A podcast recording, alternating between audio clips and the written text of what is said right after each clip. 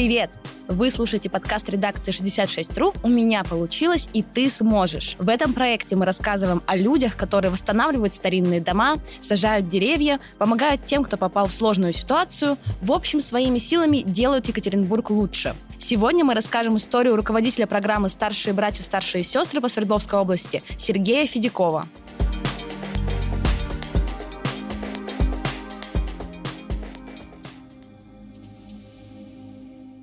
Сергея в Екатеринбурге знают по абсолютно разным видам деятельности. Он работал и в администрации города, и на ГТРК «Урал», и был директором кинотеатра «Салют» 12 лет. Однажды Сергей сам столкнулся с ситуацией, когда ему нужно было усыновить детей. У него сейчас трое детей, двое из которых приемные. Первого мальчика взяли 9 лет назад, второго 7 лет назад. И это в целом определило то, что он в будущем стал руководителем проекта наставников. Ну, это личный вопрос был. Я просто столкнулся в своей жизни с процессом усыновления детей. Вот у меня такая большая семья сейчас, и свои, и, говорится, и, и такие, да, которые сейчас уже свои. Поэтому, когда я увидел эту систему, что она, в принципе, все равно государственная, а не, не для человека, в общем, у меня было желание как-то с ней то, что бороться, а большое желание, чтобы все дети нашли свои семьи. И понятно, что я там помогал многим, но это все были единичные такие случаи, которые, в принципе, систему не меняли. В общем, она продолжает и сегодня быть очень сильной, потому что ну, достаточно много средств государства туда выделяет, и изначально, говорится, традиции, а, которые вот заложены в этой системе, они ну, сильные. Ну и когда в случайном разговоре мой друг где-то в Калининграде сказал, что есть такой вот, я в Екатеринбурге, прилетела девушка Ануша Всепян, руководитель этой программы, мы с ней поговорили, она сказала, все, супер, ты будешь здесь представлять нашу программу. И я сказал, да, я буду, потому что я посмотрел на нее с точки зрения эффективности. Во-первых, э, самой методологии чуть ли не 100 лет, а самой программе в России около 20 ну, в следующем году будет 20. Сегодня она уже в 10 регионах открыта, и через нее прошло более 2000 детей. То есть я вот э, еще помню когда в администрации города работал, город должен был предоставить жилье детям-сиротам после окончания их прохождения, так сказать, жизненного пути в учреждении детском. Я освещал это, и когда мы на следующий год поехали смотреть, как эти дети там живут, то оказалось, что ни один не сохранил эту квартиру. Они все ушли. Через черных риэлторов, через тех же людей, которые из детских домов там их же ждали, только старше. В общем, это история про то, что несмотря на все, что, вот, назовем, много сделано для детских учреждений, у них нет вот вот этого главного целеполагания в жизни. Социальной даже адаптации нет, начиная с этого, да, то есть он не знает, как там заплатить за проезд в трамвае, как побриться, как жарить яичницу. Много уделяется им времени и внимания, но нету главного вот этого дружбы, назовем, любви. И поэтому вот это индивидуальное наставничество позволило вот из этих двух тысяч детей, которые прошли через программу, есть стопроцентный вариант, что эти дети не попали ни в тюрьму, не закончили жизнь суицидом, не стали алко-наркозависимы. Они нашли нашли себя в жизни. Волонтеры программы помогают детям без попечения родителей и детям в семьях. Например, речь идет о детях с ограниченными возможностями или приемных детях. Волонтеры работают с возрастной категорией от 6 до 23 лет. Когда Сергей сам увидел эту систему, он понял, что он хочет ее развивать. Это поможет этим детям, которые сегодня в учреждениях, а это как раз уже те дети, которые с малой долей вероятности попадут в семью, потому что там до трех лет, если у нас детей нет, сирот, их разобрали уже, да, так назовем, усыновили или в опеку взяли, то с 7 лет, которые попадают уже в учреждение, это уже назовем так приговор. Да? То есть есть, конечно, случаи, это тоже хорошо, что они сегодня увеличиваются, система работает тоже, назовем так, в правильном направлении, но я бы сказал, ну, не до конца эффективно. Когда берешь в опеку, там, ну, там, по-моему, 6 тысяч, по-моему, помогает государство там, доплачивает семье, которая в опеку взяла ребенка. А кто взял в усыновление, это и проблема уже. Он твой.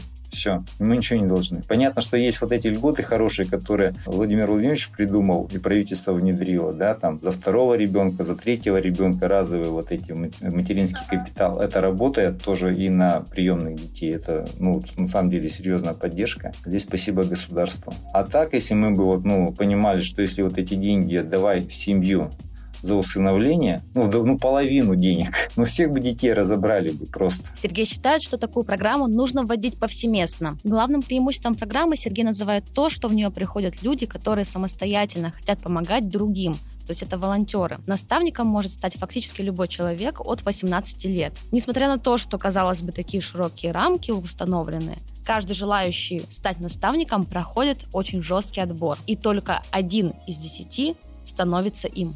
Во-первых, в нее приходят волонтеры. То есть это те люди, ресурсные люди, которые понимают свой потенциал и у которого большое сердце. Они не нянечки и не репетиторы. Он друг, он тебя учит, он это делает играючи вместе с тобой на одной волне. Мы их обучаем. Понятно, это непростой путь. То есть из 10 заявок, которые попадают нам, только один получает гордое звание наставник. Я за него ручаюсь, что он приходит в детский дом и не будет никаких конфликтов. И ребенок после программы, это год дружбы, это раз в неделю обязательно встреча с ребенком. Я знаю, что этот год пройдет не зря. И ребенок ребенок даст положительный результат на выходе.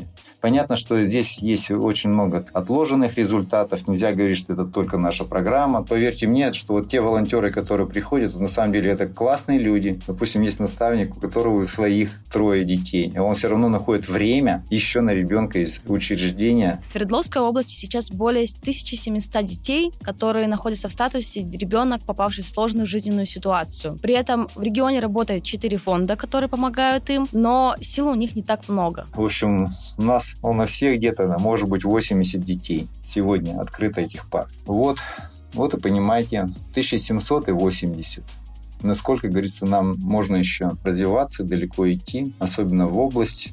Там есть большой запрос, но мы не можем там открыться. Нету дополнительного финансирования. Зарплата психолога, и больше нам ничего не надо. Если бы государство пустило наставничество в учреждение, а более того, сделала бы, назовем, заказ на эту услугу и оплачивала бы эту услугу, чтобы психолог, профессионал, который готовит из волонтера наставника, получал только зарплату, мы бы очень далеко продвинулись. Потому что любое НКО эффективнее, чем государство. Для меня это очевидно. Меня не переубедить. Оно стоит в десятки раз дешевле, но там настоящие профессионалы. Не умаляя заслуг государственных чиновников, в учреждениях там и так далее. Но они более правильно выбрали свой путь и делают это с душой. Поэтому, если бы государство каждый бы год на 10% увеличило бы, так сказать, бюджетирование вот НКО, а уменьшало бы свое бюджетирование чиновников, мы бы получили бы более эффективную в данном случае социальную экономику. Организация развивается регионами и округами, и сейчас Сергей руководит Уральским округом, который пока представлен только Свердловской областью, но в будущем планируется зайти и в другие города. Я сегодня координатор, назовем руководитель, конечно, руководитель по Уральскому региону, потому что вот начали Екатеринбурга, была Свердловская область, потом вот Челябинск, Тюмень, Пермь. Стратегия развития организации именно вот э, округами. В основном все развиты вот эти наши отделения в европейской части. Это вот Калининград, Санкт-Петербург, Москва, Тула, там Тверь, Ростов. Самый восточный есть Барнаул. Ну, это такой уникальный регион, там такие две женщины душевные, что прямо вот они говорится, так работают, у них так все хорошо получается, прямо молодцы. Сергей Федяков отмечает, что все, что нужно для дальнейшего развития уральского отделения, это найти средства на еще одного психолога. В целом, это вполне реализуемая задача, так как в городе есть люди, и в том числе предприниматели, которые готовы поддерживать проект. Один психолог может вытянуть, собрать и вести, ну, не более 30 пар. Вот 25 пар – это, наверное, самый такой ну, оптимальный вариант. Поэтому зарплата одного психолога, и мы получаем еще плюс 25 детей которые получат поддержку. Если у нас получается с партнерами, вот э, я, говорится, деньги не прошу, но вот кто видит, э, он помогает. Не прошел мимо там Александр, Андрей, Святая Екатерина, мы бы сидели в платном офисе, а теперь мы, нам дали бесплатный офис. Да. Услышал Кирилл Шлайн, что мы таким делом занимается, он говорит, а давайте я вам помогу, там проведу благотворительный вечер, и деньги уйдут в программу. Э, людей очень много таких хороших в Екатеринбурге, у которых отзывается, есть понимание.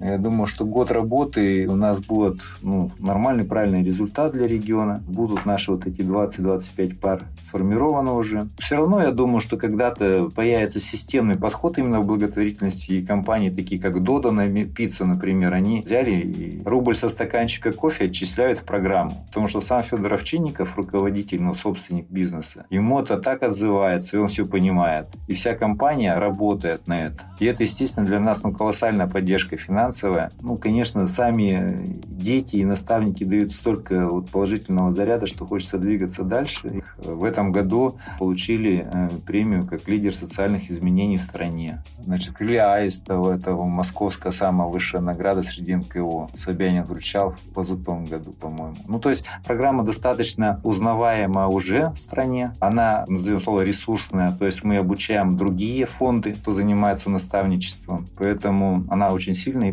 профессиональная команда. Это была история Сергея Федякова. Если вы хотите узнать больше о программе «Старшие братья, старшие сестры», в описании вы найдете ссылку, в которой мы рассказали о них более подробно. А через неделю вас будет ждать новый герой с новым интересным проектом. Чтобы не пропустить следующие выпуски, подписывайтесь на этот подкаст на удобной вам аудиоплатформе. А также пишите на всех доступных площадках, что вы думаете о проекте и наших героях. Услышимся совсем скоро. Пока!